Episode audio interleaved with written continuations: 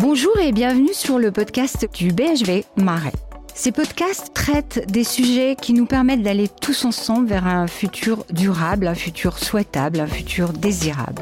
Je suis Dominique Royer et depuis 20 ans, j'accompagne les ONG, les entreprises dans leurs responsabilités sociales et environnementales. Je tente de faire émerger toutes ces initiatives qui construisent ce monde plus durable pour aller vers le mieux, justement. 90% du montant des levées de fonds pour les startups le sont pour des startups masculines. Ça veut dire que les femmes récoltent 10% des fonds. Pourtant, 43% des créateurs d'entreprises individuelles sont des femmes. Clairement, les femmes ont un handicap au départ lorsqu'elles rentrent sur ces sujets d'entrepreneuriat et d'ailleurs, elles le disent elles-mêmes, elles redoutent à la fois la conciliation de la vie pro-vie perso, la difficulté à trouver des fonds, mais aussi l'absence de réseau.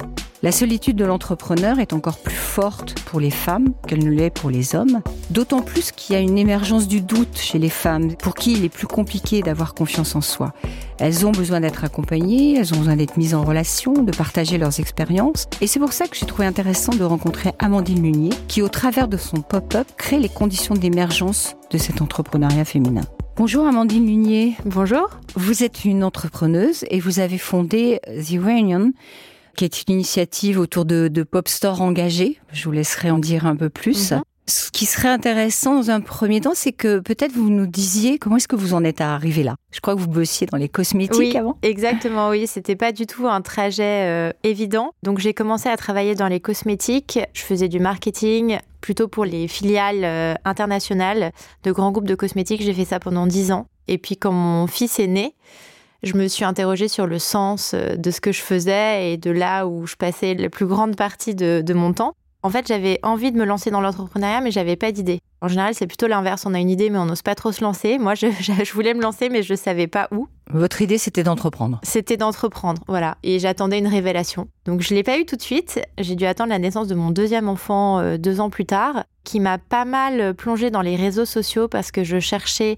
alors à la fois des conseils un peu de mode, euh, des jeunes marques euh, de créateurs pour habiller ma petite fille, mais aussi des conseils un peu de jeunes parents, parce que l'intérêt d'Instagram, c'est que ça regroupe les gens par communauté d'intérêt, et que finalement, j'arrivais à trouver plus facilement des réponses sur ce réseau-là aux questions qui étaient euh, posées par ma jeune maternité que euh, finalement auprès de mes amis, chez qui c'était parfois un peu plus euh, tabou. Et puis en traînant du coup un peu sur les réseaux sociaux, j'ai vu l'émergence des jeunes marques qui se développaient grâce à Instagram, qui est un formidable outil.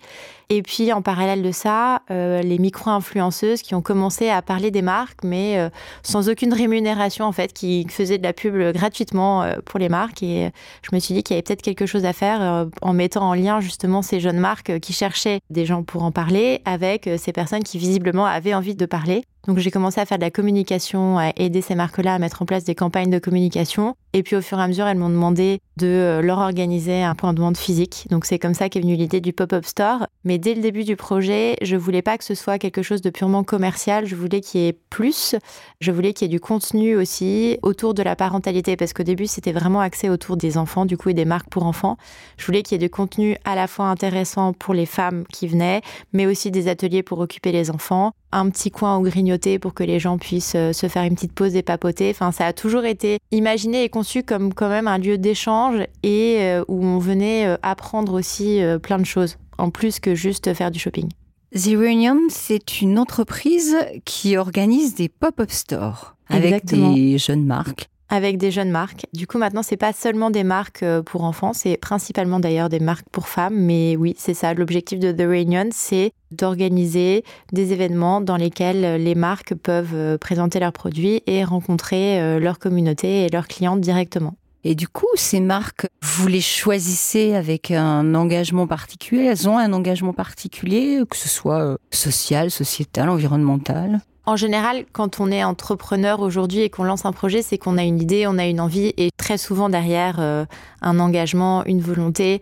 Ça peut être parce que quelque chose nous manquait personnellement ou parce que on trouvait que les vêtements n'étaient pas suffisamment comme ci ou suffisamment comme ça. Donc en général, il y a un engagement et c'est vrai que moi, quand je choisis les marques, je choisis avant tout la personnalité et je choisis souvent des filles euh, qui sont passionnées par ce qu'elles font, euh, qui sont passionnées par leurs produits, qui aiment suivre tout le processus euh, de création. Alors soit elles le font carrément elles-mêmes, soit elles connaissent les femmes ou les personnes qui fabriquent leurs produits. Et d'ailleurs, j'ai regardé les marques que vous aviez sélectionnées pour le, le BHV En fait, il y en a beaucoup qui sont euh, fabriqués en France, euh, qui sont pour promouvoir des artisanats locaux, comme le Mexique, par exemple. J'ai vu une marque qui travaille sur des broderies mm. mexicaines, etc. Donc j'imagine que dans ces marques, vous avez beaucoup de gens qui sont très proches de l'artisanat, en fait. Mm. Hein. Ça commence souvent par une passion du produit, en fait. Et du coup, bah, la passion du produit, elle mène vraiment jusqu'à l'origine de ce produit. Parce que ce sont essentiellement des femmes. Hein oui, alors effectivement, c'est essentiellement des femmes euh, jusqu'à présent. C'est pas une volonté personnelle, mais c'est vrai que la plupart des créatrices que je que j'ai sont, sont, des femmes. J'ai eu quelques hommes, mais euh, la plupart de celles qui osent se lancer sont plutôt des femmes. Ce qui tombe bien, puisqu'on sait, euh, vous et moi, à quel point quand on est une femme, entreprendre n'est pas une chose aisée. Donc euh, les endroits que vous créez finalement sont aussi des sortes d'incubateurs pour pas faciliter l'échange. Vous avez des exemples sur ces sujets? Oui, alors c'est vrai que hum, il y a beaucoup de marques avec lesquelles je travaille que je suis euh, depuis le début du projet, puisque c'était aussi le début de mon projet. Enfin, en fait, on a tout commencé en même temps. Donc c'est intéressant parce que du coup on a vu euh, l'évolution et c'est vrai qu'au sein de mes pop-ups ce qui est intéressant c'est évidemment de présenter ces produits et de les vendre mais aussi de créer des connexions avec les autres marques et de développer euh, comme ça des synergies entre elles et c'est comme ça qu'on grandit en fait c'est en développant des synergies en s'ouvrant à des communautés différentes du coup en ayant accès aux communautés les unes et des autres donc c'est vraiment un, endroit d'échange et oui aussi un peu d'incubation parce que euh, avec la notoriété que je commence à avoir sur mon pop-up store, j'ai maintenant des acheteurs de grands magasins notamment qui viennent découvrir de jeunes marques euh, dans mes pop-up stores. J'ai pas mal aussi d'influenceuses ou, euh, de, de, personnes qui font connaître aussi et qui font rayonner les marques comme ça. Donc l'idée c'est vraiment de tous se faire un peu grandir ensemble mutuellement grâce à ces événements-là. Bah, la meilleure preuve, c'est quand même ce que vous organisez pour le BHV. J'imagine que ces marques-là, en direct, n'auraient pas pu se faire référencer au BHV. Oui, c'est vrai que ça, typiquement, ça leur donne une bonne opportunité d'être mis en avant dans un point de vente euh, et de, de mettre un pied dedans, finalement, effectivement, alors que euh, ça n'aurait pas forcément été évident euh, de leur côté.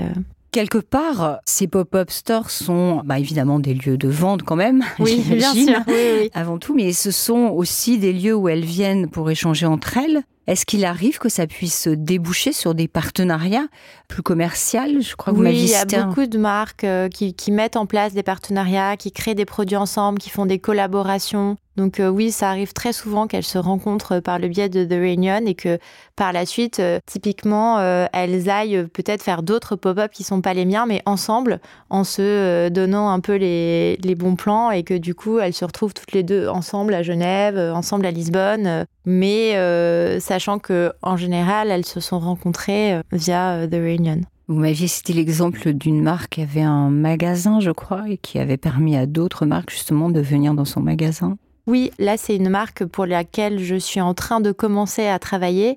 Une marque qui s'appelle Chloé Stora, qui effectivement a une boutique euh, rue Saint-Sulpice et qui, pour dynamiser sa boutique, souhaite inviter d'autres marques euh, à venir s'y installer. Pour moi, évidemment, c'est une super opportunité bah, de donner une vitrine euh, aux marques qui le souhaiteraient dans ce très beau quartier. Nous avons parlé de pop-up engagé. Donc engagé, bah, on comprend bien, engagé pour la promotion de nouvelles marques, pour euh, l'échange, etc. Mais je crois que vous avez aussi un engagement en termes de mécénat dans ces endroits. Oui, alors pour chaque pop-up store, en fait, il y a une thématique qui est traitée sous forme de talk, d'ateliers, de débats à chaque fois, j'invite une association en lien avec cette thématique. Je leur offre un stand pour qu'elles puissent porter la voix de leur association, la faire connaître et éventuellement, si besoin, récolter des dons. Donc euh, ça a été le cas notamment avec l'association Abri de femmes qui est venue récolter des dons mais aussi faire connaître ses associations et ses besoins. Euh, l'association euh, AIDA qui est une association de jeunes qui vont à la rencontre d'autres jeunes euh, qui sont dans des hôpitaux euh, soignés pour des cancers longue durée et qui leur permettent euh, bah, de voir des gens de leur âge tout simplement parce que c'est vrai que dans le milieu médical en fait les personnes sont souvent plus âgées et là la personne Léa qui l'a créé s'est dit bah peut-être qu'ils ont aussi envie de voir des gens en fait mmh. de, de leur âge et d'échanger avec eux Là, pour le pop-up store du BHV, ce sera l'association Le Fonds de notation Merci qu'on va soutenir notamment pour leur action auprès des écoles à Madagascar, en permettant aux clientes sur chaque stand d'arrondir à l'euro supérieur ou voire même carrément de faire des dons avec leurs achats qui leur sont ensuite euh, remis. Vous avez aussi, je crois, euh, fait des dons dans le cadre de l'opération de la Maison des Femmes Oui, alors euh, donc j'ai la grande chance de faire partie du réseau euh, féminin Band of Sisters et dans ce cadre-là, j'avais sollicité euh, tout mon panel de marques pour leur demander de m'offrir des dons pour remettre aux femmes de l'association La Maison des Femmes à Saint-Denis pour Noël. Et c'est quoi alors Band of Sisters? Je ne vois pas trop comme une féministe militante, donc je me demande qu'est-ce qu'il y a derrière. Je ne suis pas une féministe militante, mais je vis comme les femmes de mon temps et on a toute euh, cette obligation un peu quand même euh, vis-à-vis de nos enfants, vis-à-vis des générations futures, d'avoir des, convictions et, des engagements et de les mettre sur la bonne route. Et ben Neuf Sisters, en fait, c'est un réseau euh, féminin d'entrepreneurs, euh, de dirigeantes qui se retrouvent euh, régulièrement pour discuter de, thématiques en lien avec justement le monde professionnel pour les aider en fait à asseoir leur puissance, à prendre confiance en elles et c'est surtout un formidable réseau de sororité dans lequel tout le monde se donne un coup de main, tout le monde se rebooste et on ressort vraiment de chaque réunion boosté et paré à affronter la réalité du monde de l'entrepreneuriat. Mais après, euh, votre parcours dans les cosmétiques, la sororité, c'est peut-être quelque chose que vous avez découvert, non? Alors, tout à fait. J'ai complètement découvert ça. J'avoue que moi, une des raisons pour lesquelles j'ai quitté les cosmétiques, c'est parce que c'était un milieu qui était très politique et que moi, je ne suis pas du tout politique. Donc, c'était un petit peu compliqué pour moi de me faire ma place. Et c'est vrai, quand je travaillais dans les cosmétiques, les gens ne se répondaient même pas au téléphone. J'étais la première à le faire aussi, hein. je ne répondais pas aux appels. Et puis, il y a cette politique d'entreprise souvent qui fait quand même que les gens s'écrasent un peu euh, les uns des autres pour monter euh, en haut du panier parce que les places sont chères. Et euh, tout d'un coup, en découvrant l'entrepreneuriat, j'ai réalisé que je pouvais appeler les gens et que les gens allaient décrocher, enfin les femmes surtout. Et alors ça, pour moi, c'était une révélation. et en fait, ça a été tellement fort pour moi que je me suis dit, euh, bah, il faut absolument que je le fasse pour les autres. Et en fait, c'est un peu ça le cercle vertueux de la sororité, c'est que euh, les femmes s'aident entre elles et que femmes qui ont été aidées ensuite aident les autres. Et, et voilà, et ça mène à des histoires assez formidables. Mais la boucle est bouclée parce que pour introduire ce podcast, j'expliquais la difficulté effectivement qu'ont les femmes à rentrer dans ces sujets d'entrepreneuriat pour toutes les raisons qu'on connaît, hein, la vie pro, vie verso, ce sentiment euh, d'imposteur aussi un peu, ce mm, manque de confiance en elle. Et j'imagine que justement euh, ce type de démarche, de cette sororité, finalement, elle, elle fait levier par rapport aux difficultés que peuvent rencontrer les femmes. Mais je pense que c'est important d'échanger entre femmes. Ça permet de relativiser parce que les femmes sont aussi assez honnêtes vis-à-vis de leur parcours, de leur réussite, de leurs échecs. Elles vont pas dire euh, non non moi ça a toujours euh, cartonné.